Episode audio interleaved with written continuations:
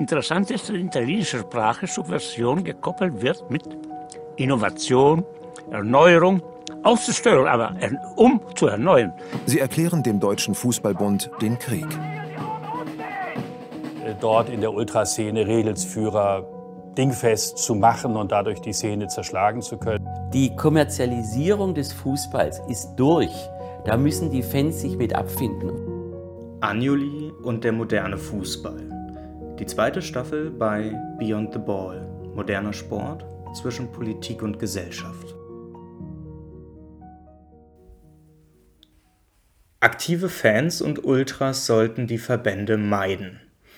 Wenn es eine Aussage gibt, die nach dieser zweiten Staffel im Gedächtnis bleiben sollte, dann diese. Es ist theoretisch gesehen vollkommen schwachsinnig, in die Verbände zu gehen, wenn man den marktkonformen Fußball als solchen ablehnt. Reformismus ist in einem Sport unangebracht, der uns allen, den Fans, so enteilt. Man kann diesen kapitalistischen Sport auch nicht bändigen, wie Reformvorschläge wie der Salary Cap uns gerne glauben machen würden. Sie verbessern bloß die Aussichten, dass sich die Fans nicht irgendwann enttäuscht in Scharen abwenden. Genau um dieses Katastrophenszenario für den modernen Fußball abzuwenden und die Profite zu sichern, wurde im September 2020 die Taskforce Zukunft Profifußball ins Leben gerufen. Gegründet von der DFL wurde diese Arbeitsgruppe aus 35 ExpertInnen aus, wie es heißt, Sport, Gesellschaft, Politik und Wirtschaft zusammengestellt. Und wer auf die TeilnehmerInnenliste auf der Internetseite der DFL nachguckt, der stellt fest, es sind nicht nur die üblichen Verdächtigen. Natürlich keine Arbeitsgruppe oder im ideologischen Marketing-Sprecher Taskforce dann. Keine Taskforce kommt ohne McKinsey-Berater aus. Und natürlich darf dort auch Oliver Bierhoff begrüßt werden, der sowas wie der Vater des modernen Fußballs in Deutschland ist. Kein Mensch hat die Kommerzialisierung so vorangetrieben wie Bierhoff bei der deutschen Nationalmannschaft. Aber keiner weiß auch so gut, wie gefährlich das sein kann. Ich meine, der Fanclub der deutschen Nationalmannschaft, presented by Coca-Cola, hat doch viele Fans von Länderspielen abgeschreckt. Und nichts ist in den letzten Jahren so vor die Hunde gegangen wie die Nationalmannschaft da braucht man Bierhof ja dann doch irgendwie einfach als Experten. Der hat wenigstens gelernt, wann es zu kritisch wird. Das sollte was nützen. Neben diesen absoluten Vollprofis sind interessanterweise auch ein paar Fanvertreter dabei und auf die sollte das Augenmerk eigentlich gelegt werden. Neben Manuel Gaber, der sogar mal davon sprach, dass der Fußball seinen Fans gehöre, haben es auch B-Promis aus Dokus reingeschafft. Unter anderem Jan-Henrik Grusecki, der als Fanvertreter der Dortmunder Fans mal gemütlich die Seiten wechselte und sich von Hans-Joachim Watzke persönlich anstellen ließ. Dass das nicht für noch mehr Aufregung sorgte, ist mir persönlich bis heute schleierhaft. Da wechselt einer die Seiten im modernen Fußball, redet immer noch von uns Fans und darf das unkritisch überall kundtun. Also das soll nicht böse oder abwertend klingen und es ist ja irgendwo sogar verständlich, aber so jemand hat seine zu vertretenen Menschen verraten. Aber hey, der Watzke heißt ja eigentlich mit Rufnamen Aki und gibt sich wie ein echter Malocher. Schön blöd, dass er das halt eben dann doch nicht ist. Und damit kommen wir zur eigentlichen Frage der heutigen Episode. Ausgehend von dem theoretischen Ergebnis, dass man als Fans und Ultras besser nicht in die Verbände gehen sollte, stellt sich die Frage, wie man dann den modernen Fußball bekämpft und die Antwort darauf klingt wahrscheinlich ziemlich beschissen, denn einen einfachen Weg gibt es nicht. Es braucht Zeit, es braucht Aufklärung und es braucht ein Bewusstsein dafür, wie der moderne, marktkonforme Fußball funktioniert. Nur dann gibt es eine Chance.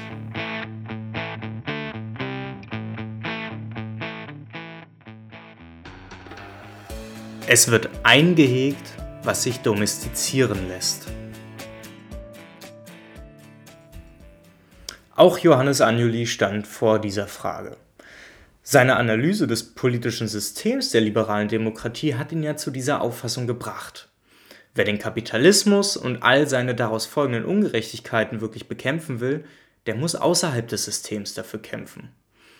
Und natürlich ist es trotzdem wichtig, dass im Parlament linke Parteien sitzen, die für Verbesserungen im Hier und Jetzt sorgen, aber sie sollten nie dafür sorgen, dass man sich zurücklehnt. Im modernen Fußball ist es dahingehend deutlich leichter. Wir brauchen keine Verbesserung im Hier und Jetzt. Zumindest nicht in dem Maße, dass es reformistische Bewegungen erforderlich macht. Ultras und aktive Fans sind in der bequemen Lage, von außen raufzuhämmern. Und das sollten sie sich auch nicht nehmen lassen. Denn wer an den Institutionen steckt, der sichert sie automatisch.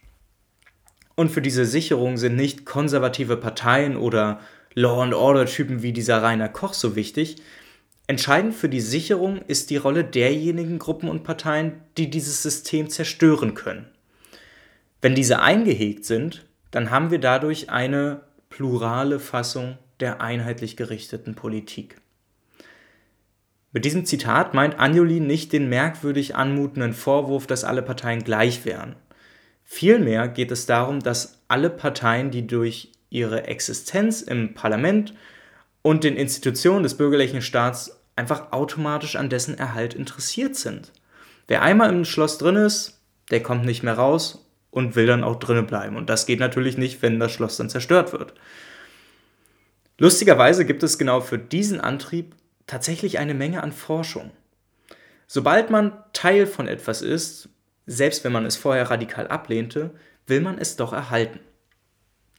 Robert Michels, ein Parteienforscher Anfang des 20. Jahrhunderts, erforschte auf dieser Grundlage die SPD des Deutschen Kaiserreichs. Das ist also schon ordentlich lange her und die, diese Analyse ist 1911 veröffentlicht worden.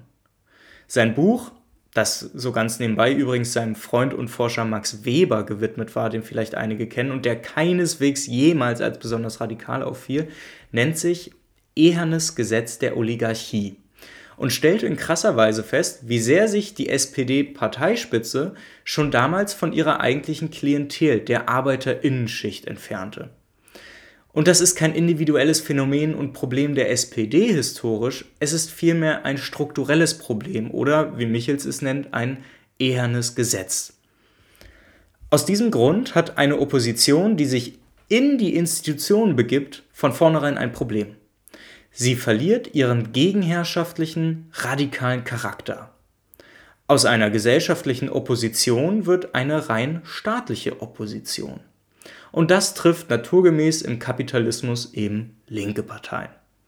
Und das kann sie so gefährlich machen. Anjuli nennt den Effekt einer linken Partei auch die linke Gegenmanipulation. Was er damit meint, wird dann schnell klar, denn wenn das organisierte Nein gegen die bürgerliche Herrschaft von oben organisiert wird, wird es oligarchisch. Und dieser Gedanke entspringt ja eigentlich dem von Robert Michels, das wir ja gerade gesagt haben. Anjuli dreht nun das genau weiter, indem er feststellt, dass das nicht zielführend ist. Ein von oben organisiertes Nein kann das System nicht stürzen. Denn die, die das Nein von oben organisieren, lösen sich irgendwann automatisch von dem Rest ab und bilden eine eigene Oligarchie.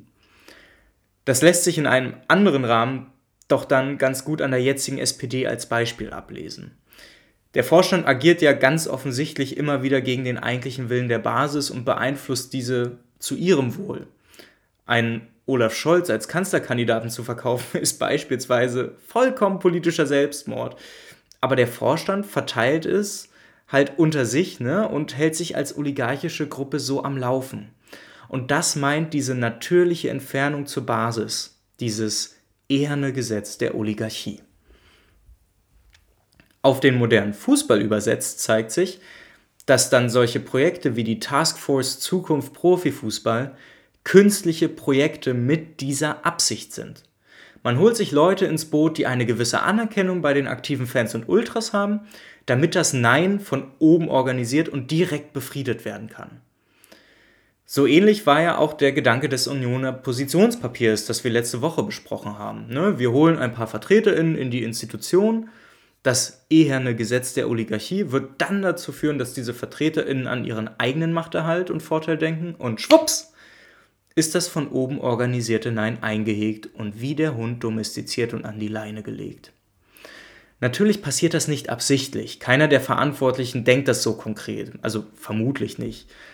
Aber es sind die Strukturen und Prozesse, die genau solche Entwicklungen herbeiführen und den Machterhalt derjenigen, die die Profite einsacken, sichern.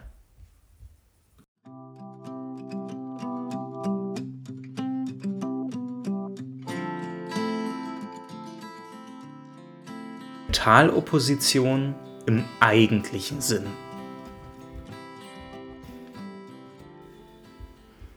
Man kann also nicht in die Verbände gehen. Man sollte keine VertreterInnen schicken. Ich spüre schon selber, wie doof das klingt. Als wäre ich jemand, der alles aus so einer gemütlichen Perspektive vom Schreibtisch heraus kritisiert, weil es nicht genauso läuft, wie ich mir das denke. Doch das ist eben nicht mein Ansatzpunkt. Und wenn aktive Fans und Ultras nicht genau nachvollziehen, wie und warum das so passieren wird, dann haben sie schon verloren. Der Kampf gegen den modernen Fußball wird nicht in einem schnellen Aufstand gewonnen werden. Wie auch. Die Sicherheitsstrukturen und die Sicherungsstrukturen dahinter greifen ja bis an die dickste Wurzel des Kapitalismus. Aber wenn es wirklich einen Wandel geben soll, wenn der moderne Fußball wirklich verschwinden soll, dann gibt es dafür eben keinen leichten Weg. Und der Weg wird nur beschwerlicher, wenn man sich anguckt, wie man ihn organisiert. Anjuli fordert eine Fundamentalopposition im eigentlichen Sinn. Er schreibt, eine fundamental oppositionelle Organisation, die sich gegen die vom Verfassungsstaat geschützten Strukturen und gegen jede Art oligarchischer Transformation wendet. Wenn sie den Betrieb stören kann, entwickelt sie vermutlich die Macht, all das unter Umständen gänzlich zu zerstören. Für den modernen Fußball heißt das, es braucht einen nicht hierarchischen Zusammenschluss an Gruppen von aktiven Fans und Ultras, die sich das zum Ziel machen. Und sie müssen eine Sache verinnerlichen. Sie müssen bewusst machen. Und Ultras haben da selber schön mitgemacht. Mit ihrem ganzen Gequatsche von Politik gehört nicht ins Stadion, wie viele Gruppen es auch gemacht haben, haben sie sich selber der Grundlage beraubt, Mehrheiten hinter ihren Forderungen zu organisieren. Das ist schade, aber noch nicht unumstößliche Wahrheit. Wenn daraufhin gearbeitet wird und das dann Ziel ist, kann man es noch schaffen. Also klärt auf, versteht den modernen Fußball und macht es anderen verständlich. Und deshalb forderte ich ja in meinem Artikel Fans aller Stadien vereinigt euch im ND auch die Berücksichtigung des Werkes für einen linken Populismus von Chantal Mouffe. Denn auf Grundlage ihrer Gedanken hat es ja eine oppositionelle Bewegung schon geschafft, Mehrheiten zu organisieren und das ist die Bewegung Deutsche Wohnen und Co. enteignen. Die zeigen beispielhaft auf, wie man das Bewusstsein für die eigentlichen Probleme und die richtigen Fronten schafft.